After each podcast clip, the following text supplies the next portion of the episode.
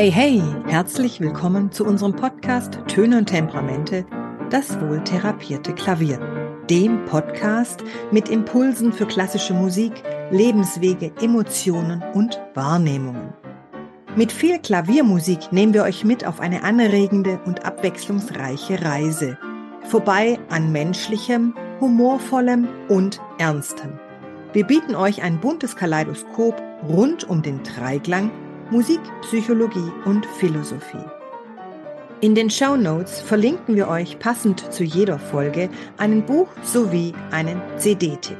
Jetzt wünschen wir euch viel Freude und Inspiration. Audio ab!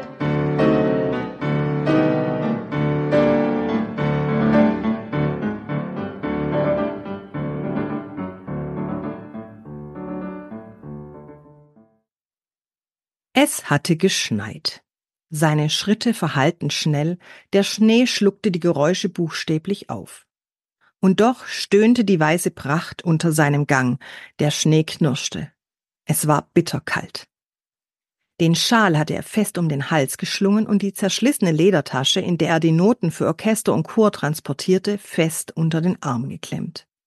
Es war der 25. Dezember 1734 und er befürchtete, dass es ihm nicht möglich war, mit der ihm angebotenen Sänger- und Musikerschar das Werk, das heißt sein Werk, zur Zufriedenheit aller präsentieren zu können.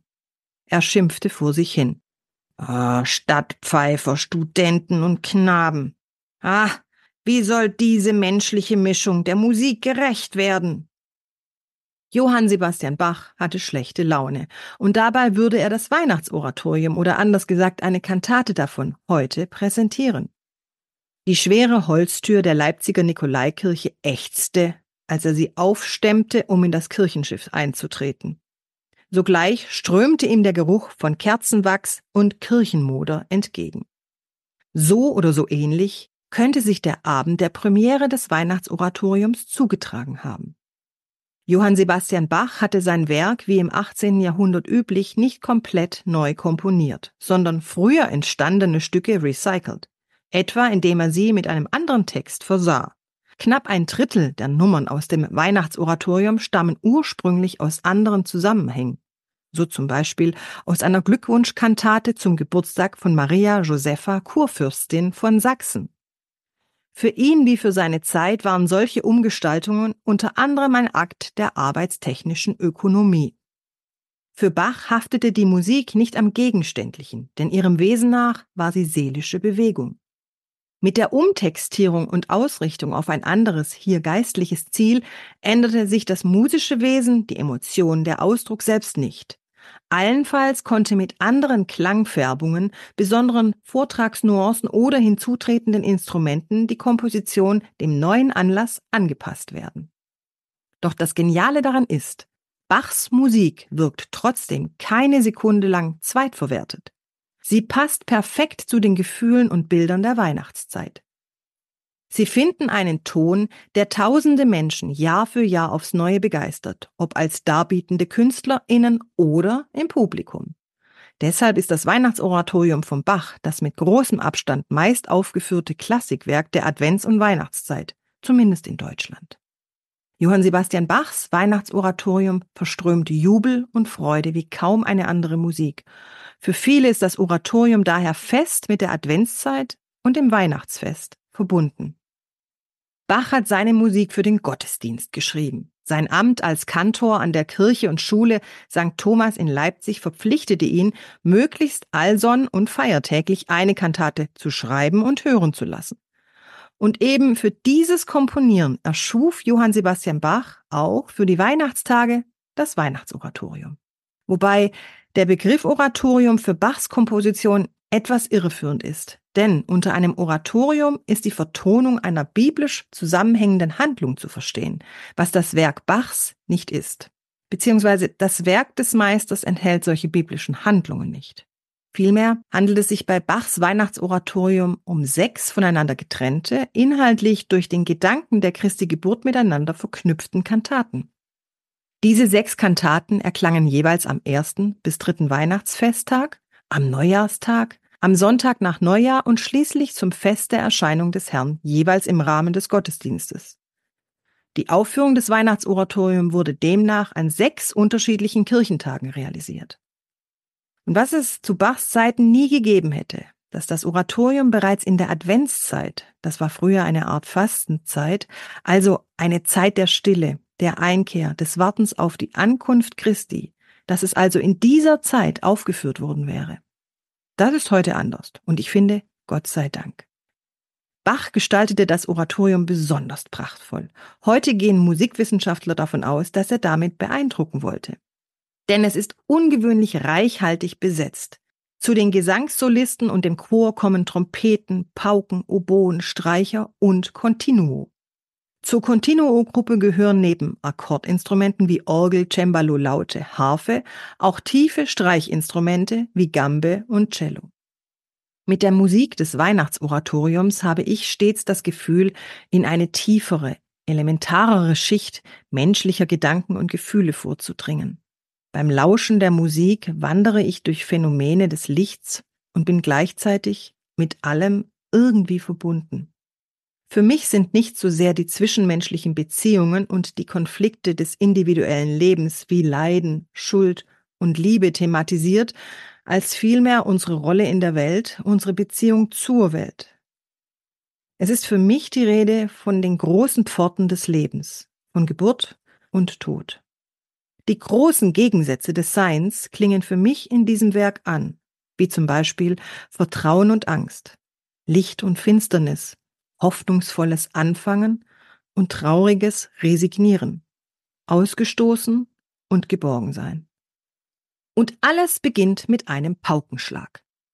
Als solle mit einem, nein gleich mit fünf Paukenschlägen dem Hörenden signalisiert werden, Achtung, wichtig, herhören, alles andere vergessen.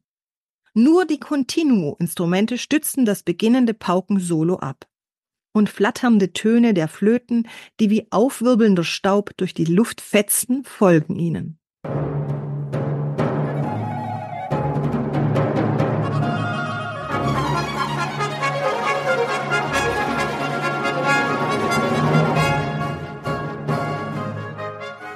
In der Aufführung des Weihnachtsoratoriums möchte man bei diesen ersten Takten aufspringen. Sie sind für mich der Inbegriff des Anfangens. Anfangen können, sich aufraffen, ist eine der wichtigsten Eigenschaften von lebendig sein. Leben bedeutet den steten Neuanfang. Rainer Maria Rilke schreibt in einem Brief an einen jungen, etwas unsicheren und suchenden Dichter Sehen Sie denn nicht, wie alles, was geschieht, immer wieder Anfang ist? Oder auch wie Hermann Hesse in seinem Gedicht Stufen schreibt Jedem Anfang wohnt ein Zauber inne, der uns beschützt und der uns hilft zu leben. Wie bereits erwähnt, konnte Bach die sechs Teile des Oratoriums nur verteilt aufführen. Hören wir sie heute geschlossen, das heißt in einem Konzert, entspricht dies vermutlich mehr Bachs Intention. Zumindest huscht mir diese Idee gerade durch den Kopf. Die klingende Botschaft des Lichts jedenfalls durchzieht das ganze Oratorium, alle sechs Kantaten. Immer wieder ist vom Licht die Rede, das als Morgenlicht diffus und zart anstimmt und unsere Herzen durchleuchten soll. Sogar die Angst vor dem Sterben vermag ein lichtvolles C-Dur zu überwinden in einer Arie, in der ein Echo, wie aus einer anderen Welt, immer wieder der Sängerin die Gewissheit gibt, dass wir das Sterben nicht scheuen müssen.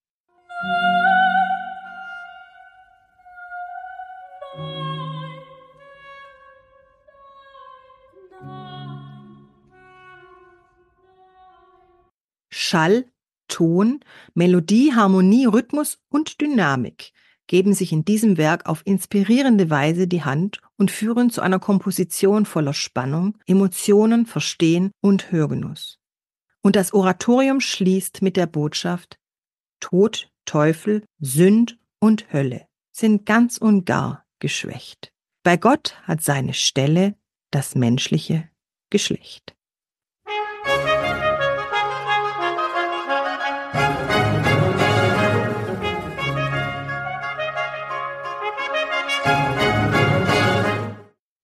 Sag mal, Andreas, wo hast du das Weihnachtsoratorium kennengelernt? Ich war Knabe im Chor der Laubacher Kantorei und habe als Elfjähriger dort zum ersten Mal das Weihnachtsoratorium gelernt mitzusingen und auch kennengelernt. Das heißt es, du hast es eigentlich die ganze Zeit, als du dort im Internat warst, gesungen in der Weihnachtszeit durch alle Stimmen durch, oder? Wir haben es tatsächlich jedes Jahr aufgeführt und ich habe es bis zum Abitur immer mitgesungen und dadurch bin ich auch von den Knabenstimmen in die Männerstimmen gewandert und habe es tatsächlich in allen vier Stimmlagen gesungen. Und weil du ja sehr lange, das hast du mal erzählt, Sopran gesungen hast, wurdest du nachher ein sehr tiefer Bass, ein Basso profundo. Sagt man das so? Profondo. Profondo, ah, ja. okay. Ich habe noch eine weitere Frage an dich, die mich schon ein bisschen beschäftigt. Wenn du dich an die Momente erinnerst, als du das Weihnachtsoratorium von Bach so das erste Mal gehört hast und du diese Erfahrung mit deinem heutigen Empfinden vergleichst, wie hat sich dann dein Hörerlebnis geändert? Ja, heute registriere ich das Weihnachtsoratorium als eine wunderbare Musik. Damals habe ich es durch die Weihnachtsgeschichte des Lukasevangeliums verbunden mit meiner Kindheit intensiver erlebt und mich auch anders gefreut Heute ist es aus der Erwachsenensicht ein wenig nüchterner. Mhm. Kann ich jetzt bei mir ehrlich gesagt gar nicht so bestätigen. Gut, ich habe es als Kind auch nicht so wahrgenommen. Aber nüchterner wäre für mich jetzt nicht der richtige Ausdruck. Ja, ich gehe nicht mehr mit der Inbrunst der freudigen Erwartung des Weihnachtsfestes in der Familie an die Hörerfahrung, sondern ich höre es heute als eine wunderschöne Musik. Und was ist für dich beim Weihnachtsoratorium das absolut Besondere? Die Verbindung zwischen Geburt und Tod. Diese Geschichte, die unsere Menschheit lebt und leben muss, ist in diesem Oratorium sinnbildlich, musikalisch vertont. Und es schließt sich quasi mit der letzten Kantate oder dem letzten Chor ein Kreis, begonnen mit der jauchzenden Frohlockung der Geburt Christi und dann dem Sterben, der Kreislauf des Lebens eben. Das ist das Weihnachtsoratorium für mich im weitesten. Mhm. Versteht derjenige oder diejenige, die das Weihnachtsoratorium hört, die Bedeutung von Weihnachten? Das ist persönlich. Das kann ich ehrlich gesagt nur für mich sagen, aber das bleibt jedem Einzelnen als Gefühl und als Freude überlassen. Mhm. Wenn wir jetzt schon bei Gefühlen sind, was sind denn für dich die stärksten Gefühle, die durch oder während des Weihnachtsoratoriums angesprochen werden? Die Erinnerung an eine glückliche Kindheit, die ich mit meinen Geschwistern hatte. Das Lukas-Evangelium gehörte zum Weihnachtsfest essentiell dazu und wir Kinder mussten geduldig die ganze Geschichte anhören, die uns Vater aus der Bibel vorlas und damit eine Spannung erzeugt hat, die uns als Erinnerung bis heute geblieben ist. Hm, dazu darf man, denke ich, an der Stelle sagen, dass du aus einer Kantorenfamilie kommst. Dein Vater war auch Pfarrer und dadurch habt ihr eben einen sehr engen Bezug auch zur Bibel, würde ich mal sagen, ja? Vater hat uns sehr in diese Geschichte eingebunden des Betens, der Religion und als Musiker, Kantor eben und als Organist musste er die ganzen Gottesdienste orgeln und das bedeutete, dass wir erst am frühen Abend, so gegen 18 Uhr, 19 Uhr, unser Weihnachtsfest beginnen konnten. Und die Ungeduld wuchs natürlich dementsprechend bei uns jungen Kids. Was mich jetzt zu meiner letzten Frage führt, Andreas. Wäre es für dich eigentlich denkbar, das Weihnachtsoratorium unabhängig von der Weihnachtszeit zu hören? Ehrlich gesagt, nein. Du weißt, bei mir ist es ganz anders, ne? Ja, du bist eine wirklich ewig Hörerin des Weihnachtsoratoriums und du hast auch immer Spaß an dieser tänzerischen Freude, die wir bei John Elliott Gardiner so exemplarisch eingespielt finden. Ja, aber dazu möchte ich auch sagen, für mich ist Gardiner das schönste und ausdrucksstärkste Weihnachtsoratorium unter den vielen Oratorien, die es gibt. Also denk, Karl Richter hat es ja auch eingespielt und so. Aber Gardiner hat es so, wie du sagst, tänzerisch und auch etwas kürzer gefasst. Es sind ja in Anführungszeichen nur zwei CDs. Bei vielen sind es ja drei CDs. Ja. Und er hat es einfach spannender aufbereitet. Es ist zügiger, würde ich mal sagen. Es ist eher komprimiert, eine Art Consommé vielleicht. Für mich ist es eine Art Tanz, den er in allen Stücken versucht herauszudestillieren, im Rhythmus, in der Tempowahl. Und dadurch hat es für mich dieses Freudige, das, was dich beschwingt macht beim Zuhören oder machen kann. Mich jedenfalls erfreut diese Aufnahme immer wieder.